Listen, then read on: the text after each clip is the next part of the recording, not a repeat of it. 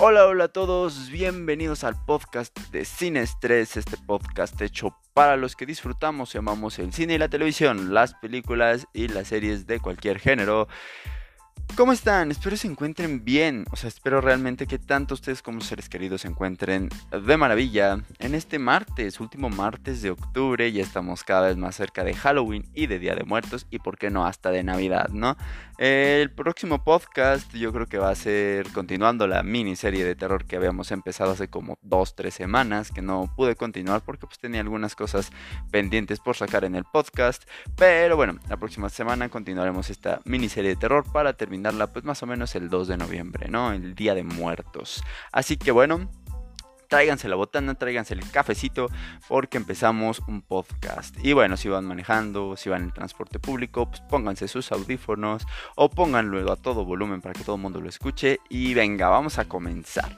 ¿De qué vamos a hablar hoy en este podcast? Ayer hice una dinámica por Instagram en la que les pedí a ustedes que me pusieran preguntitas sobre el universo cinematográfico de Marvel. Algunas preguntas que tuvieran sobre este universo cinematográfico. Entonces, este, escogí algunas, las primeras, que, bueno, los primeros que, que que comentaron, las puse por orden más bien, ¿no? Entonces en este podcast van a escuchar pues a los que a los que preguntaron primero y ya después si da tiempo, porque no quiero hacer un podcast muy largo, no me gusta hacer podcasts tan largos, pero bueno, si da tiempo, pues contestamos todas, si no le paramos en algún momento y ya en otro podcast seguimos contestando, perdón, algunas otras. Planeo hacer esto también con el DC Universe, entonces este pues se vienen podcast, podcast, bueno, obviamente no va a ser la próxima semana ni el próximo podcast, pero ese podcast va a estar al menos en esta temporada. Y bueno, ¿Qué les parece si comenzamos? ¿Qué más iba a decir? Ah, sí, algunas preguntas este, van relacionadas a los cómics, entonces esas las separé y las puse un poquito más abajo porque era sobre Marvel Studios. Ya después tendremos uno de cómics, como les había prometido hace tiempo, ya lo estoy preparando y por eso decidí poner esas preguntas en ese, en ese podcast de, de cómics, ¿no? El que estoy organizando. Me parece que les dije en el de por qué Marvel Studios, este cambio el cine, algo así, ¿no? Este, en ese podcast les dije que iba a ser uno basado en los cómics, ¿no? En los cómics más interesantes, historia de cómics, bla, bla, bla. Entonces ahí es donde voy a meter esas preguntitas de cómics. Por si ustedes preguntaron algo, por ejemplo, tuve una de, este, ¿quién fue el primer superhéroe de Marvel? ¿Por qué, este cómo surgió la idea de que existían los superhéroes en los cómics, todo eso, todo eso ya va implícito, o más bien todo eso ya lo tengo dentro de este podcast. Entonces, para no hacer, no decirlo dos veces o en dos podcasts diferentes, decidí mejor esas omitirlas o ponerlas hasta el final por si no da tiempo. Y ya si da tiempo, pues ya las estaremos respondiendo, ¿no? Ya estarán escuchando las dos veces, pero pues no es lo ideal. Así que bueno, creo que ya me extendí mucho en la introducción. ¿Qué les parece si comenzamos con las preguntitas? La primera preguntita que tuvimos en esta dinámica de Instagram es ¿Crees que haya Spider-Verse? La pregunta, esta pregunta se repitió creo que dos, tres veces. ¿Crees que haya Spider-Verse? Sí, sí creo que haya. Ah, pero bueno, ya, ya, ya, la regué, ahora les sigo. Este, después ya les digo mis redes sociales, ¿no? Porque a lo mejor dicen, no, los puse por Instagram y, no sabemos Instagram. Pero bueno, ya después se los digo. ¿Crees que hay Spider-Verse? Sí, yo creo que sí va a haber Spider-Verse. Yo creo que muchos, yo sé que muchos andan como muy poco creyentes en esto del Spider-Verse, ¿no? Es que no va a haber Spider-Verse, que ya dijo Andrew Garfield que no, es que también Toby Maguire ya dijo que él no, hasta reaccionó al trailer y bla bla bla y bla bla bla. Entonces, muchos andan creyendo que no va a haber Spider-Verse. Yo creo que sí va a haber Spider-Verse. Y les voy a comentar ahorita por qué creo que va a haber Spider-Verse. Digo, con Spider-Verse me refiero a Tom Holland, Andrew Garfield y Toby Maguire. Porque, bueno, Spider-Verse, muchas veces decimos Spider-Verse pensando solo en ellos tres, pero bueno, Spider-Verse abarcaría todo, ¿no? Aunque serían tres Tom Holland, eso seguiría siendo Spider-Verse, porque es el multiverso del hombre araña. Entonces, esperamos que no sea así, pero bueno. ¿Por qué creo yo que sí van a salir Andrew y Toby en la película de No Way Home? Yo creo que Sony no haría algo tan arriesgado como escoger a villanos de películas pasadas o de sus sagas pasadas como lo son el Duende Verde, el Doctor Octopus de Toby, eh, el Lagarto de Andrew, eh, el Electro de Andrew, para, para usar a tres Tom Holland. Creo que hacer esto lo único que lograrían sería que los fans odiaran este proyecto que están creando y sería un golpe terrible tanto para Sony como Marvel Studios. Dudo mucho que Kevin Feige o Kevin Feige, Kevin Feige creo que es, este, dudo mucho que Kevin Feige diga, no, ¿sabes qué? Dale, ¿no? Ilusiónalos y luego rompeles el corazón. ¿Por qué? Porque este hombre es muy inteligente y este hombre ha llevado el universo cinematográfico de Marvel de una manera exquisita, ¿no? Como lo dije en el podcast dedicado a Marvel Studios. Ha llevado el universo, ha estructurado el universo de Marvel Studios de una manera muy buena, al grado de que ha sido tan exitosa que muchas otras franquicias, aunque no sean de superhéroes, han intentado copiar el formato de universos cinematográficos. Entonces, Kevin Feige no dejaría que esto suceda, ¿saben? Así de Sony, o sea, estaría echando a perder una parte de Marvel Studios y una parte de este, de lo hermoso que está haciendo el universo cinematográfico de Marvel. Ha tenido caídas como Iron Man 3, a muchos no les gusta Capitana Marvel, a mí me gusta Capitana Marvel, sí es un poco lenta, pero me gusta, la disfruto. Eh, Thor, un mundo oscuro, es así como que se me hace un poquito mala, igual que Iron Man 3. Pero bueno, eh, hemos tenido decepciones, claro que sí. Y ustedes a lo mejor estarán pensando, ay, es que tú dices que Kevin no va a dejar que, el universo cinematográfico de Marvel, más bien que los fans del UCM tengamos esas decepciones, pero ahí está Ralph Boner, que se supone que va a ser Quicksilver, ahí está el falso mandarín. Bueno, el falso mandarín ya quedó más que claro que era el falso mandarín y ya, ¿cómo decirlo? Ya lo, lo arreglaron con, la película de Shang-Chi, ¿no? Ya tenemos al verdadero mandarín y ya, todo mundo más tranquilo. Respecto a Ralph Bowner, bueno, no sabemos qué planes vayan a tener con, con este actor Evan Peters. Ojalá, ojalá lo hayan jalado, quién sabe, ¿no? La verdad, yo me gustaba la idea de que fuera un Quicksilver porque era como wow el multiverso, pero a la vez no me sentía tan cómodo porque yo quiero un reinicio de los X-Men, ya que la saga de los X-Men es bastante, bastante confusa. Entonces, bueno, el chiste aquí es que dudo mucho que Marvel Studios deje que, que lleven esta decepción ya tienen a los villanos falsos. ¿Y por qué no usar un villano, un villano nuevo? No, bueno, no un villano nuevo, sino un cast para estos villanos, un nuevo cast. ¿Por qué no poner a otro actor como Doctor Octopus, otro actor como el Duende Verde? Creo que Marvel Studios está apostando a Andrew y a Toby. Ha habido muchas filtraciones de que ellos van a salir. Y también muchos dicen es que Andrew ya ha dicho en varias entrevistas que no, que no va a ser parte. Pero a ver, hay algo que debemos entender todos. Y es que estos actores firman contratos multimillonarios con cláusulas de, de confidencialidad millonarias. Entonces, obviamente Andrew Garfield no puede decirte, sí, voy a salir en la película, porque eso incurre en el contrato y es una falta al contrato y son millones de dólares los que seguramente tendría que pagar. Entonces, obviamente, si, si Sony y Marvel lo están guardando como una sorpresa, Andrew Garfield no puede llegar y decir, sí, voy a salir, ¿ok? Entonces, por eso es que Andrew yo creo que está negando todo, ¿no? Que es en lo que muchos se basan. Andrew lo nega, Andrew lo nega, Andrew lo niega, pero no, es por esto. Yo siento que es por esto. Entonces yo sí creo que va a haber Spider-Verse. Ya lo veremos en diciembre, si no ya, pues ya me pueden atacar, pero yo siento que sí va a haber. Sony no se va a arriesgar y va a ser algo, va a ser algo épico, ¿no? Incluso hay filtraciones de que es el endgame de Spider-Man. Quién sabe, las filtraciones a veces mienten, pero bueno. Ahora va la esperanza, abuelita, ¿no? Como dice un sabio personaje de iCarly vayamos con la siguiente pregunta, ¿no? ¿Les parece que vayamos con la siguiente película? La siguiente pregunta, la cual es, ¿por qué Natalie Portman salió de Marvel Studios? Ok, Natalie Portman como que no está tan feliz siendo personaje de ciencia ficción. O sea, la tuvimos en Star Wars como Padme y por lo mismo no le gustó seguir siendo un personaje de ciencia ficción, ¿no? Incluso ella misma en, entrevistas pasadas llegó a decir que Star Wars no había sido lo mejor de su carrera, que no, no se había sentido cómoda siendo actriz de ciencia ficción. Fue un levantón a su carrera, la verdad es que muchos conocimos a Natalie Portman por Star Wars, pero bueno, a ella no le gustó ser ciencia ficción, ¿no? Regresa a Marvel Studios y es exactamente por lo mismo. A ella no le gustó seguir siendo parte de universos ficticios, de universos de ciencia ficción. No le gustó todo esto de los superhéroes y otra vez volver a ser un personaje de alguna película fantasiosa. Y dijo, ¿sabes qué? Pues mejor aquí la dejamos y ya no quiero ser, ser actriz de Marvel Studios. ¿Qué pasó? De hecho, en Todo un Mundo Oscuro, que es la última película, la, sí, la última película en la que la habíamos visto antes de Endgame esta actriz ni siquiera la terminó. La escena post créditos que se ve en esta película, la cual es Thor besando a Jane, con uno de los monstruos que se escapa de uno de los nueve reinos en la Tierra. Esta escena post créditos que no es muy conocida porque muchos no se quedaron a verla. Este, es la esposa de Chris Hemsworth, es el Zapataki. No es Natalie Portman, es el Zapataki. Le pusieron una peluca y pues evitaron que se viera la cara de la actriz, ¿no? Para esconder que, Natalie Portman no estaba en la película, pero sí, ella no terminó de filmar la película, no firmó la escena post créditos, porque fue como, ya, ya me quiero ir, ya no quiero estar aquí, adiós, ya no quiero más películas de, de superhéroes de ciencia ficción. ¿Qué pasó? Pues bueno, yo creo que no sé qué habrá pasado en las negociaciones, a lo mejor le llegaron al precio, a lo mejor dijeron, ¿sabes qué? Te vamos a ofrecer más lana, te vamos a ofrecer un papel principal que es como la versión femenina de Thor, que fue que es la nueva versión de Thor en los cómics, entonces ¿Qué te parece si, si entras de nuevo a Marvel Studios como protagonista? Y bueno, quién sabe qué le habrán ofrecido, quién sabe cómo habrán sido las negociaciones. Y ella aceptó. Sabemos que en Hollywood se mueve mucho el dinero, ¿no? O sea, si te ofrecen una buena cantidad, aceptan muchos actores. Yo creo que esto fue, no lo principal, pero fue un factor para que Natalie regresara. Y aparte, el factor más importante es que ella iba a tener un papel protagónico, ¿no?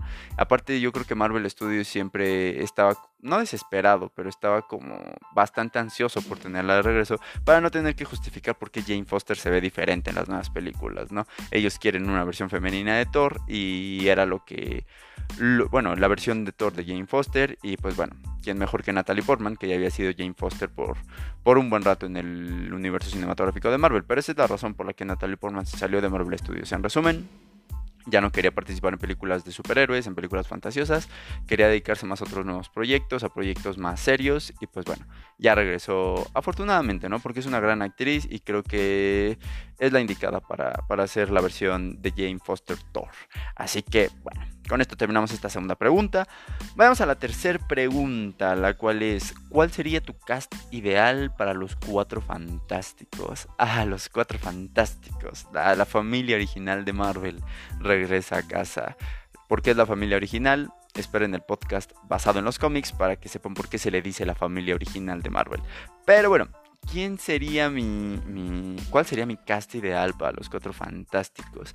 Yo estoy casadísimo, casadísimo con la idea de que los que tienen que ser Reed Richards y Sue Storm, o sea, Mr. Fantastic y la Mujer Invisible, deben ser John Krasinski y Emily Blunt. O sea, estoy casadísimo con esa idea. Desde la primera vez que lo vi en como un fan art, creo que los fans lo pedían yo dije, sí, o sea, serían perfectos.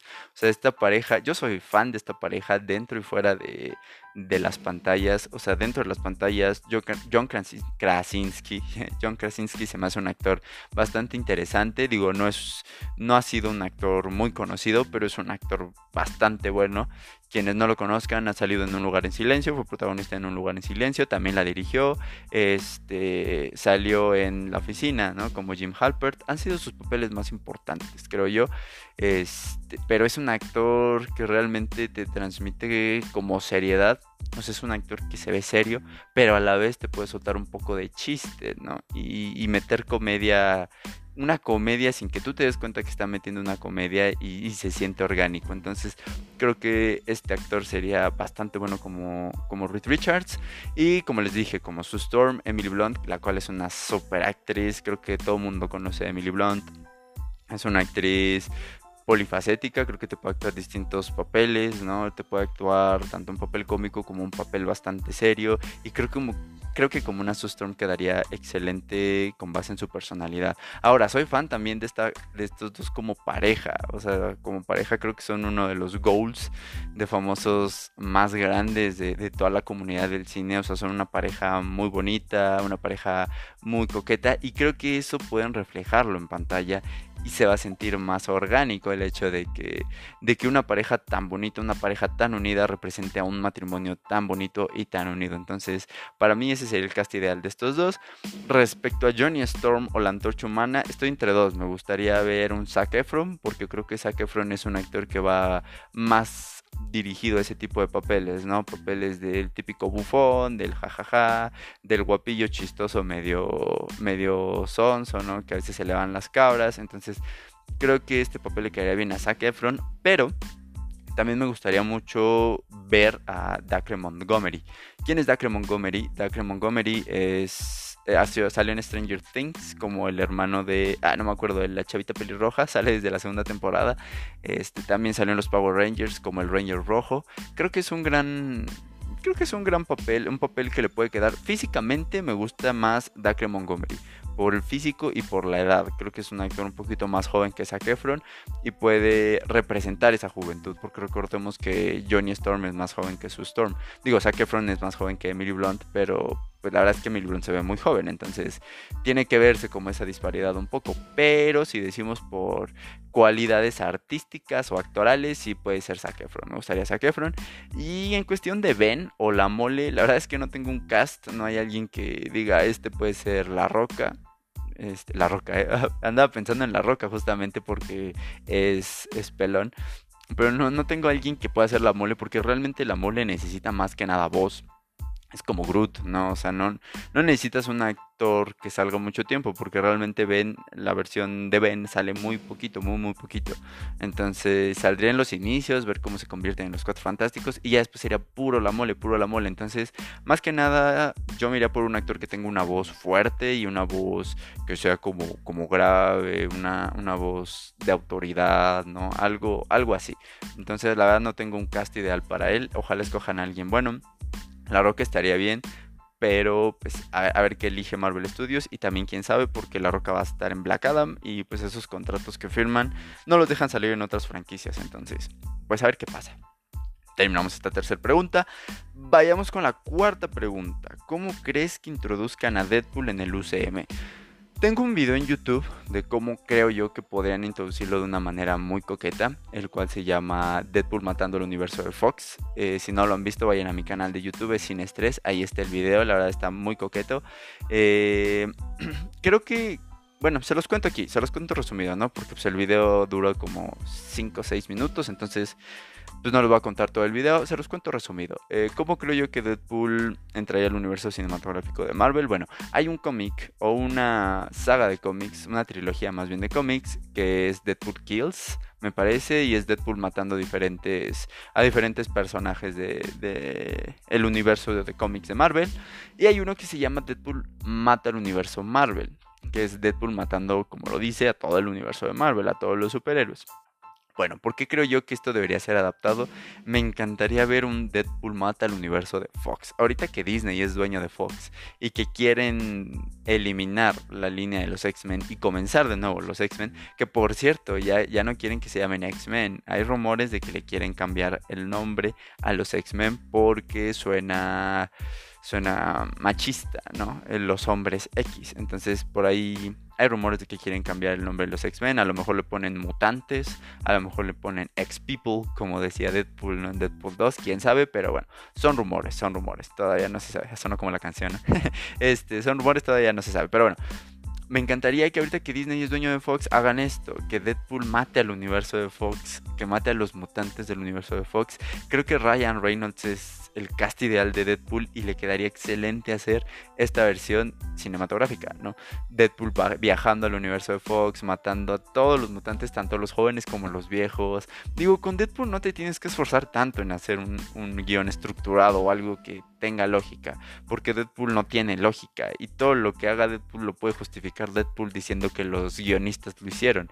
Y tiene razón, los guionistas lo hacen, Deadpool lo dice y tú dices, bueno, tiene razón, ¿no? Entonces, con Deadpool no tienes que volarte la mente en hacer algo, algo muy, muy inteligente, pero tiene que ser algo interesante. Y creo que esto me gustaría bastante, ¿no? Y aparte, la línea temporal de los X-Men de Fox no tiene nada de lógica, entonces dudo mucho que, que tengan que esforzarse mucho para darle lógica a lo que haga Deadpool con esta línea de, mutantes, pero a mí me gustaría eso y creo que sería algo bastante interesante de ver, un Deadpool 3 que sea Deadpool mata al universo de Fox. Creo que sería algo que llamaría mucho la atención de los fanáticos y así cerrarías por completo la saga de los mutantes de Fox, le darías como un cierre cómico a la versión Deadpool y ya podrías introducir a tus nuevos mutantes, a tus nuevos X-People. Entonces, me gustaría, me gustaría ver eso. Así es como a mí me gustaría que, que introduzcan a Deadpool en el UCM. La pregunta es, ¿cómo crees que lo van a introducir? Yo creo que va a ser algo muy X. O sea conociendo a Marvel, no creo que se arriesguen a hacerlo de Deadpool mata al universo de Fox. Pero creo que va a ser algo muy X, como un, no sé, la tercera película de Deadpool y una escena post créditos en la que conecten Deadpool con alguna película del universo cinematográfico de Marvel, ¿no? A lo mejor con No Way Home, ¿no? Entonces, no digo que salga en No Way Home, sino que en Deadpool haya una referencia de Spider-Man No Way Home por la relación que tienen Deadpool y Spider-Man en los cómics. Entonces, yo creo que va a ser así, yo creo que va a ser de una manera muy simple. Eh, se, supone que van a respetar la, la ¿cómo se llama?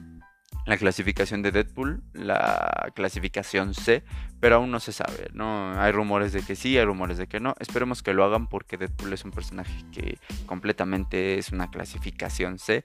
La bronca de Deadpool o la bronca de esto de la clasificación C es que Deadpool o tendría o debería, no, tendría que tener dos, valga la redundancia, dos versiones, la versión con clasificación C y la versión con clasificación B o B15, así como lo tiene por ejemplo que pasó ayer, ¿no? Que son las versiones para adultos y las versiones sin groserías, sin nada malo, ¿no?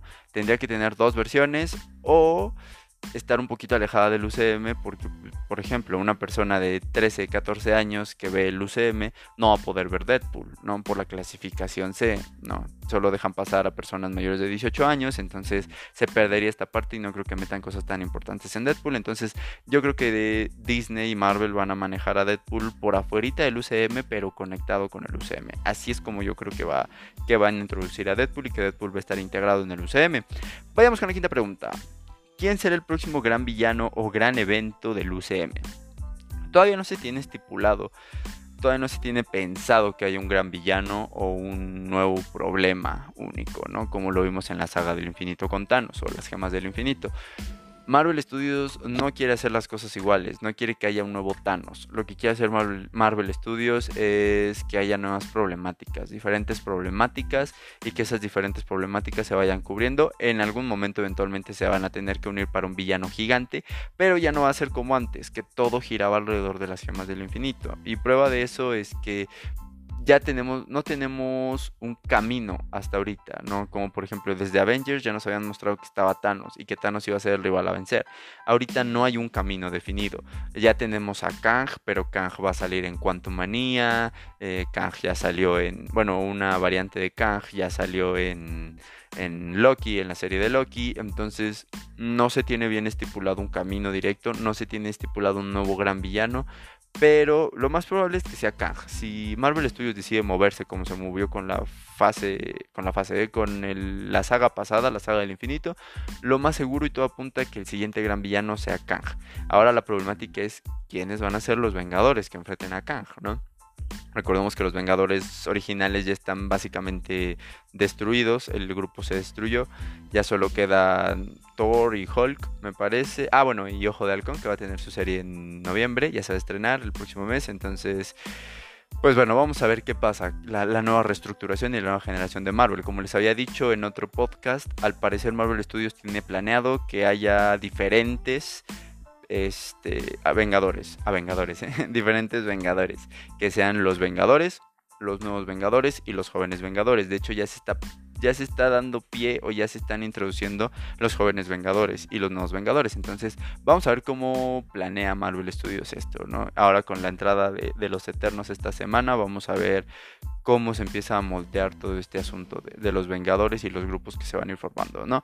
Pero si llega a haber un gran villano, todo apunta a que sea Kang. A mí me hubiera encantado que fuera la invasión secreta. La invasión secreta se me hace algo bastante interesante como para meterlo en una serie. La verdad sí estoy muy decepcionado de que Marvel Studios haya decidido poner este evento como una serie porque a mí la invasión secreta se me hace algo para una fase completa del universo cinematográfico de Marvel. ¿Qué es la invasión secreta? Son los Skrull invadiendo la Tierra, tomando posesión de los cuerpos de otras personas y este y pues está bastante interesante ese argumento y esa y esa saga ¿eh?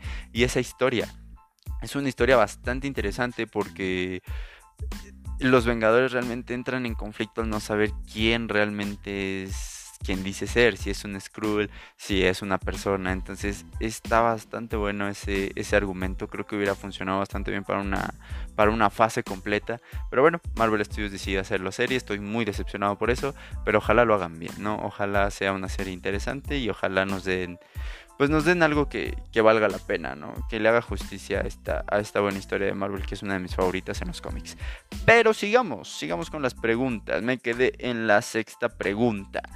¿Qué crees que habría pasado si Iron Man y Doctor Strange hubieran regresado a la Tierra en lugar de ir a Titán en Infinity War? Ah, esta pregunta me encanta y esta pregunta seguro la hizo alguien que me tiene en Facebook, porque un día yo puse esa teoría resumida en Facebook y me dijo, bueno, algunas personas me dijeron que querían escucharla más a detalle, entonces, pues ahorita se las voy a contar. ¿Qué creo yo que habría pasado si Iron Man y Doctor Strange hubieran regresado a la Tierra? Recordemos que en Infinity War, cuando vencen a Ebony Maw, está el dilema. Doctor Strange quiere regresar a la Tierra para proteger la gema del tiempo, pero Tony Stark no. Tony Stark quiere atacar a Thanos, quiere atacarlo sin que él se lo espere, porque realmente no se espera que vayan a llegar ellos, y así cree que pueden vencerlo. Yo siempre he tenido una teoría ahí de qué hubiera pasado si Doctor Strange y, bueno, Peter Parker y Iron Man hubieran... ¿Eh, Iron Man? No, es Iron Man, ¿no? Hubieran regresado a la Tierra. Y es que a mí se me hacía lo más inteligente. O sea, ¿para qué vas a enfrentar a Thanos a su planeta? Teniendo en cuenta que solo eran ellos tres. Sí, por más poderoso que fuera Doctor Strange, por más tecnológico que fuera su traje, por más eh, como le podemos decir, suertudo, por más amigable que sea Spider-Man, no ibas a vencer a Thanos. O sea, los tres no iban a vencer a Thanos. Necesitaban ayuda y por eso es que después se unieron a los Guardianes de la Galaxia. Pero a mí se me hizo una muy mala decisión ir a Titán a enfrentar a Thanos. O sea, estás hablando de Thanos, el hombre que tiene las gemas. Doctor Strange te acaba de explicar hace unas horas que las gemas del infinito son lo más poderoso que existe en el universo. Hasta el momento, hasta el el momento, ¿no? Aclaro eso porque hay más, hay más cosas, hay cosas más poderosas, pero eso ya se verá después, yo creo, en el universo cinematográfico de Marvel. Pero bueno, Doctor Strange te acaba de decir que es lo más poderoso que se conoce actualmente del universo, y tú vas con un hombre que tiene o que puede tener más de una de estas gemas. Entonces, al menos ya sabes que tiene una porque sabes que se la quitó a Thor y que supuestamente Thor está muerto. ¿Para qué vas a Titán a enfrentar a alguien que tiene una gema del infinito? ¿no? Sí, Doctor Strange tenía otra gema del infinito, pero ¿cómo sabes que Thanos no tenía dos o tres? Que fue el caso. este, Thanos ya tenía, me parece que cuatro gemas del infinito.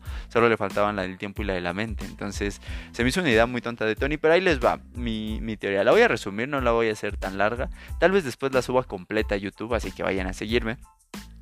¿Qué habría pasado? ¿O qué creo yo que habría pasado?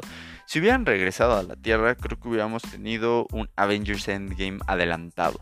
¿Por qué creo esto? Bueno, como les dije, va a ser un resumen los Guardianes de la Galaxia habrían muerto o habrían terminado muy mal heridos, ya que hubieran enfrentado a Thanos, como era el plan antes de que se encontraran con Tony Stark. Habrían enfrentado a Thanos y habrían terminado muertos o mal heridos, ya que Thanos ya tenía cuatro gemas del infinito.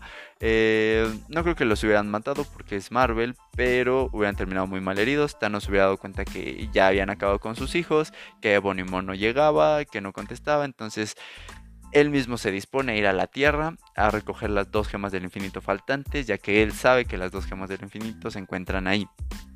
Al regresar a la Tierra, Tony Stark y Doctor Strange habían regresado más o menos a la par de cuando el Capitán América va llegando a Wakanda. Seguramente hubieran contactado a, Bruce Banner, habrían contactado a alguien, habrían sabido que estaban en Wakanda y se hubieran dirigido a Wakanda a proteger la gema del las dos gemas del infinito restantes. O sea, habrían protegido la gema del tiempo y la gema de la mente.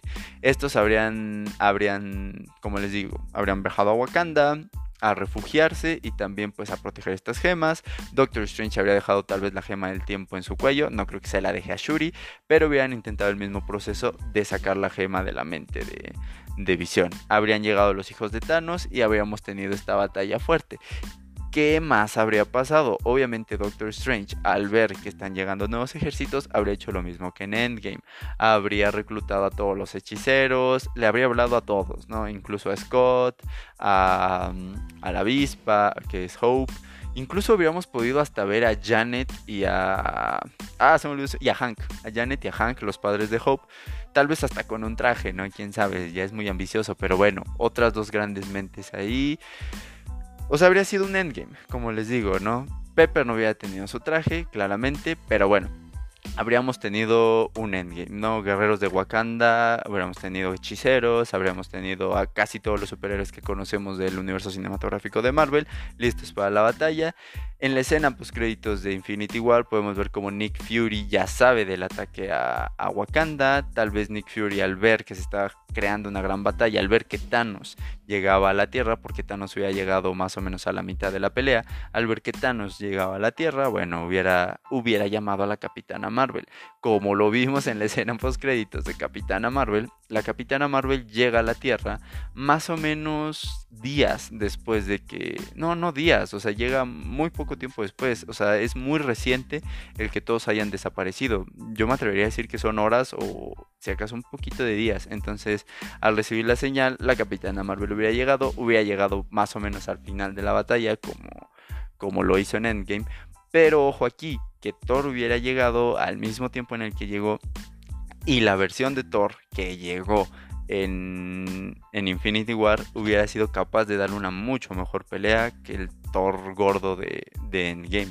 Por eso fue que engordaron a Thor, porque el guion necesitaba que Thor fuera menos poderoso. Entonces, digo, ya después sacaron conclusiones de que sí, la depresión le afecta a todos y bla, bla, bla. Pero no, principalmente fue por eso. Ahí sí quedó el término nerfeado por el bien de la trama. Thor no podía ser tan poderoso porque le había ganado un Thanos sin gemas. Entonces, ahora un Thor con todo el poder que mostró en Infinity War, un Iron Man con una armadura completa, un Capitán América con un este, bueno, no con su escudo, seguramente le hubieran regresado su escudo, obviamente. Habríamos tenido a Doctor Strange con la gema del tiempo. Entonces, creo que esto hubiera sido una batalla que habrían ganado los Vengadores sin problema. En caso de que no la ganaran, habría llegado la Capitana Marvel a rematar lo que, lo que los Vengadores habrían, habrían hecho. ¿Y por qué creo que hubieran ganado? Porque Thor se enfrenta a las seis gemas del infinito. El Stormbreaker se enfrenta a las seis gemas del infinito y vence el poder de las seis gemas del infinito logrando herir a Thanos. Entonces, si esto lo logró Thor, imagínense lo que hubiera hecho con cuatro gemas del infinito. Lo habría, habría hecho papilla completamente. O tal vez no papilla, pero lo hubiera vencido. No fácilmente, pero lo hubiera vencido. Y con la ayuda de sus compañeros, pues aún más. Entonces yo creo que si hubieran regresado a la Tierra Doctor Strange, Tony Stark y Spider-Man, hubiéramos tenido el final de esta película. No, no habríamos tenido Endgame, no habría habido la necesidad de viajes en el tiempo, no habría muerto Natasha Tal vez habría muerto Tony en la pelea, tal vez habría muerto el Capitán América. Habría muertes, claro que sí habría muertes, pero se habría terminado la pelea antes y no habría desaparecido medio mundo. Esa es mi teoría más o menos resumida.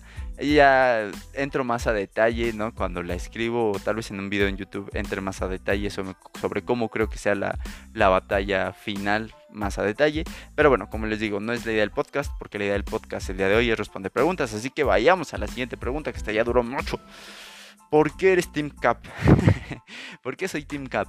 Bueno, yo soy Team Cap porque creo que es el team más correcto.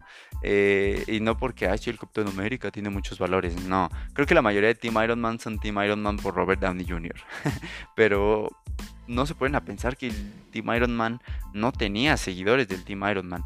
¿Qué era el Team Iron Man? El Team Iron Man era el equipo que, que estaba a favor de que se firmaran los acuerdos de Sokovia. Estos acuerdos de Sokovia decían que los héroes tenían que ser regidos bajo el gobierno, bajo las normas del gobierno. El gobierno les decía dónde atacar y dónde no atacar, cuándo actuar y cuándo no actuar serían como unos policías superpoderosos. Entonces, Capitán América no estaba de acuerdo con esto y tiene razón porque en Capitán América y el Soldado del Invierno vimos como en Shield había muchos miembros de Hydra, incluso estaba repleto de miembros de Hydra, estaba corrompido Shield, entonces, ¿qué les hacía pensar que no pudiera volver a suceder? en ese aspecto creo que el Capitán América tenía toda la razón. No sabían si ya habían erradicado todo lo malo de Hydra en, los altos mandos. Entonces, esa era la bronca del Capitán América. Pero Iron Man estaba conmovido porque mataron a. Bueno, porque un niño murió en, murió en Sokovia. Y ahí también tenía razón. O sea, los, los Vengadores necesitaban como erradicar esta parte. Que no hubiera daños colaterales tan graves como muertes de personas. Entonces, ambos tenían buenos puntos. Ambos tenían razón desde cierto punto. Pero aquí creo que Iron Man lo que no pensó era esto, que iban a depender completamente de un general Ross que quería matar a, Hulk porque lo veía como una amenaza. Hulk no había mostrado ser una amenaza, pero el general Ross creía que era una amenaza. Entonces, ¿qué hubiera pasado si los Vengadores quedaran a manos, a, sí, en las manos de este general Ross? Obviamente sería un desastre. ¿Por qué digo que el Team Iron Man no tenía seguidores? Vamos a analizar al Team Iron Man y por qué eran Team Iron Man. Team Iron Man. Iron Man era Team Iron Man pues, porque él era Team Iron Man, ¿no? O sea, era su equipo y él estaba a favor de la firma de los acuerdos. Rhodey o máquina de guerra estaba ahí porque, bueno, él, él es militar, entonces estaba de acuerdo y cree que lo que sucedió en Capitán América y el Soldado del Invierno no va a volver a suceder, que es miembros de Hydra corrompiendo, corrompiendo el sistema. Visión. Visión estaba en el Team Iron Man porque él calculaba, sus estadísticas decían que era lo mejor él veía una probabilidad más alta a que hubiera menos daños secundarios, daños colaterales, no que fuera una mejor opción, pero habría menos daños colaterales. Entonces, por eso. Estos tres son los únicos que estaban ahí porque querían. Tenemos a Black Widow, que estaba ahí como un chivo expiatorio. Bueno, no, no es un chivo expiatorio, perdón. Estaba ahí como un espía. Estaba ahí nada más como viendo qué hacían. Para después al final ayudar a Steve. Porque ella era Teaming Cap desde el principio. Era como una infiltrada en el Team Iron Man. Estaba Black Panther o T'Challa. Que nada más estaba ahí porque quería vengar la muerte de su padre. Él no le importaban los acuerdos de Sokovia. Él en ese momento quería venganza por la muerte de su padre. Y estaba Spider-Man. O sea, Spider-Man no sabía ni qué estaba sucediendo ahí. Él era como, me llamó Tony Stark, me pidió ayuda, me dijo que el Cap era el malo, pues va, vamos a darle, ¿no? Entonces, tres del Team Iron Man estaban ahí por voluntad y tres del Team, digo, y los otros tres del Team Iron Man estaban ahí, pues, pues por motivos personales, ¿no? Del Team Cap, todos estaban ahí para apoyar al, team, al Capitán América respecto a, a sus ideales, ¿no? Muchos creen que el Team Iron Man y el Team Cap se hicieron por Bucky, ¿no? Por proteger a Bucky. ¿Se protegió o no se protegió a Bucky? Pero no. Se dividieron los superhéroes por los tratados de Sokovia y muchas veces se nos olvida esto. O sea, aquí el punto es Iron Man a favor de los acuerdos, Tony, este, Steve Rogers, Capitán América en contra de los acuerdos. No tiene nada que ver con Bucky. Después se metió Bucky y el Cap lo protegió y ya se hizo una segunda parte, de una parte más del conflicto. Pero no, el conflicto no era por Bucky. Entonces, todos estaban ahí para ayudar al Capitán América, quien tenía la razón, quien sabía que, estaban incriminando a Bucky, quien tenía pruebas de que estaban incriminando a Bucky, pero nadie lo escuchaba porque todos querían a fuerza agarrarse a madrazos y comprobar que tenían la razón. O sea, toda la película se trata del Capitán América intentando, intentando capturar al verdadero villano de la película, que es el Barón Simo, y de Iron Man nada más poniéndole piedritas sin querer escucharlo. Literalmente el Capitán América le dijo como tres veces, Tony, Bucky no hizo nada, tengo pruebas, necesito que me ayudes. Y ahí lo toca, no, no, no, estás re güey, no, no, no, yo tengo la razón, vamos a pelear. Ya, qué desesperante, qué desesperante era eso, o sea. Después el mismo Iron Man se acaba dando cuenta que los acuerdos de Sokovia son una basura, que Bucky no era malo, que Bucky había sido controlado y se lanza a ayudar al Capitán América. Después se entera de que Bucky mató a sus padres y ahí obviamente se le nubló el juicio y es completamente respetable eso, pero más bien justificable eso. Pero el chiste aquí es que nadie terminó siendo Team, Iron Man. O sea, los acuerdos de Sokovia se firmaron y luego se rompieron. Incluso el mismo Rhodey en Avengers Infinity War termina mandando al diablo al general Ross diciendo, sí, sí, sí, no me importa lo que digas, voy a ayudar a mi amigo. Entonces, este es el conflicto. Nadie del Team Iron Man terminó siendo Team Iron Man. Todos terminaron apoyando al Capitán América. Y todavía en Endgame me dio mucho coraje ver como Tony Stark se acerca al Capitán América a Steve Rogers y le dice, oye, ¿dónde estuviste tú? ¿No? Nos vencieron y no estabas ahí. Dijiste que si nos vencerían, nos vencerían juntos y tú no estabas ahí. Hey, bro, él no tuvo la culpa. Él tenía que andar huyendo por culpa de tus malditos acuerdos. Bueno, no eran suyos. Por culpa de los acuerdos que aceptaste. Por culpa de los acuerdos que firmaste o sea, gracias a Iron Man, la mitad de los Vengadores estaban arrestados, la mitad de los Vengadores tuvieron que estar escondiéndose porque el señor quería que firmaran los acuerdos y ya eran criminales para él. Entonces, él echa la culpa a Steve de que no estuvieron juntos, pero uno, como lo dije en el pasado, él fue el que decidió ir a lanzarse a los golpes con Thanos, solo, sin ayuda. Y dos, todos eran refugiados, todos estaban separados por su culpa. Entonces creo que Steve es el menos culpable. El único culpable de que todos hayan estado separados es Iron Man. Y bueno, ya va a terminar aquí. Porque esta pregunta, porque ya comprobé, ya les dije por qué soy Team Cap. Ese es mi motivo. Ustedes tendrán sus motivos si son Team Iron Man. Pero para mí la mayoría, la mayoría de Team Iron Man son Team Iron Man por Robert Downey Jr. Pasemos a la siguiente pregunta y yo creo que la última. Bueno, no, la penúltima, porque esta la voy a responder rápido. Me explica los viajes en el tiempo de Avengers Endgame. Esto es rápido. Eh, los viajes en el tiempo de Avengers Endgame te los, te los ponen así.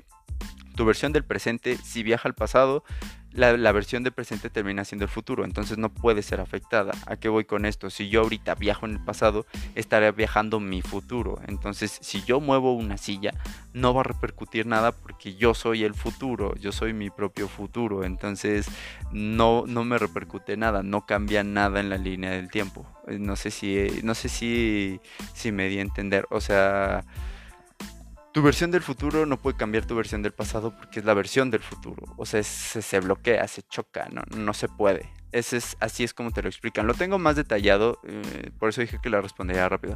Lo tengo más detallado en un video en mi canal, en el cual también explico por qué el cap viejito es el, el cap viejito, ¿no? Porque hay un cap viejito en la línea temporal de, de los Vengadores, ¿no? Porque eso fue muchos, fue algo que a muchos los confundió, decían es que no es posible, porque entonces se alteró el futuro y bla bla bla, y entonces se corrompe todo lo que habían dicho y no tiene lógica. En ese video les explico el por qué creo yo que hay un cap viejito, me sonó algo lógico. Básicamente, en resumen, porque me gustaría que fueran a ver el video completo. En resumen, es porque el Cap viejito lleva años estando en esa línea temporal. Es el mismo, es el Cap de otra línea temporal que viajó al pasado y ha estado todo el tiempo. Entonces, el Cap que se fue a bailar con Peggy va a estar en el mismo lugar, pero de otra línea temporal como viejito. Entonces, ese no era nuestro Cap, era otro Cap de otra línea temporal igual en la que sucedieron los mismos acontecimientos. Entonces, este, es otro cap, no es nuestro cap, es otro cap viejito. Como les digo en mi video en YouTube, les explico completamente bien cómo se da esto, más a detalle. Y vayamos a la última pregunta. ¿Quién, ¿Cuál es tu Spider-Man favorito? Mi Spider-Man favorito, mi Peter Parker favorito definitivamente es Andrew Garfield y mi Spider-Man favorito. Me gusta mucho cómo están desarrollando el Spider-Man de Tom Holland. No el Peter Parker. El Peter Parker de Tom Holland no me gusta pero su Spider-Man me gusta. Y es que siento que hay mucha disparidad en cuestión del Spider-Man de Tom Holland y el Peter Parker de Tom Holland. Siento que son personas diferentes, no, no siento que sean la misma persona. Lo mismo que sucede con... ¿Con quién les había dicho la vez pasada? No me acuerdo con quién les había dicho en otro podcast. Pero el chiste es que yo siento que no, no son... Ah, sí, con Shazam con Billy Baxton y, Shazam. O sea, siento que son personas completamente diferentes cuando son la misma persona. Entonces, esto es lo que no me gusta de, Tom Holland. Andrew Garfield me gusta mucho su Peter Parker. Es el mejor Peter Parker para mí. Su Spider-Man también es muy bueno. Si hablamos en términos generales de quién es tu mejor versión de Peter Parker Spider-Man, es Andrew Garfield. Tobey Maguire me gusta, sí. Pero... Eh, con su Peter Parker no me siento tan identificado porque se ve demasiado grande para ser joven. O sea, no, no, no, no, le compras que es tan joven. Creo que su versión de Peter Parker es muy, muy dramática eh, respecto a lo que hemos visto. En los cómics vemos un Peter Parker muy cómico, siempre tomando las cosas con un humor positivo, siempre positivo.